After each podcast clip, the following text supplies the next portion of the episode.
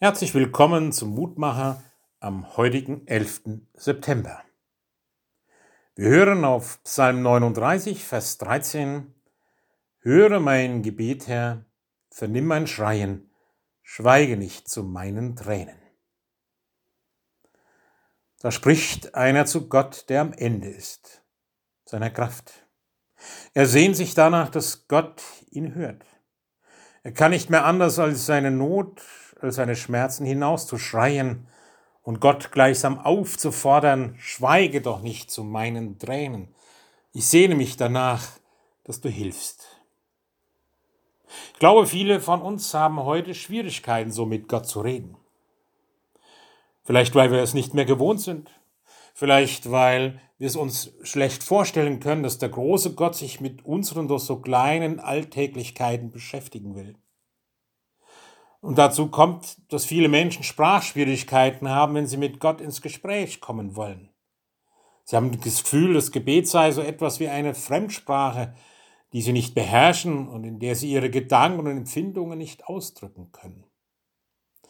Doch unser Wort heute lädt dazu ein, dass wir mit Gott über alles reden können, was uns bewegt, auch schreien und weinen und bitten und klagen, genauso wie das Jubeln und Freudenseufzer ausstoßen.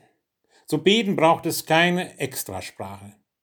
Die Menschen, die in der Bibel beschrieben werden, sind gewiss, Gott hört und versteht uns, wenn wir ihm das sagen, was uns auf dem Herzen liegt. Und wenn wir ihm das so sagen, wie uns der Schnabel gewachsen ist.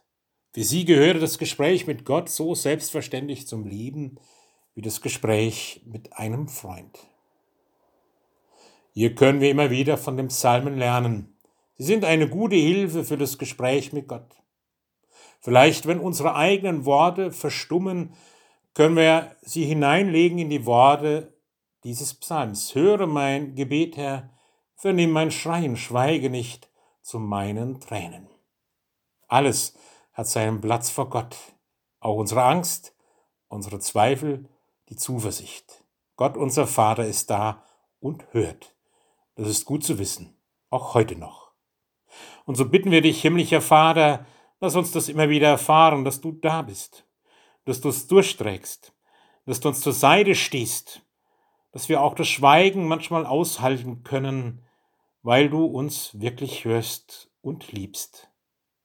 So segne uns auch den heutigen Tag. Amen. Ihr Roland Friedrich Pfarrer.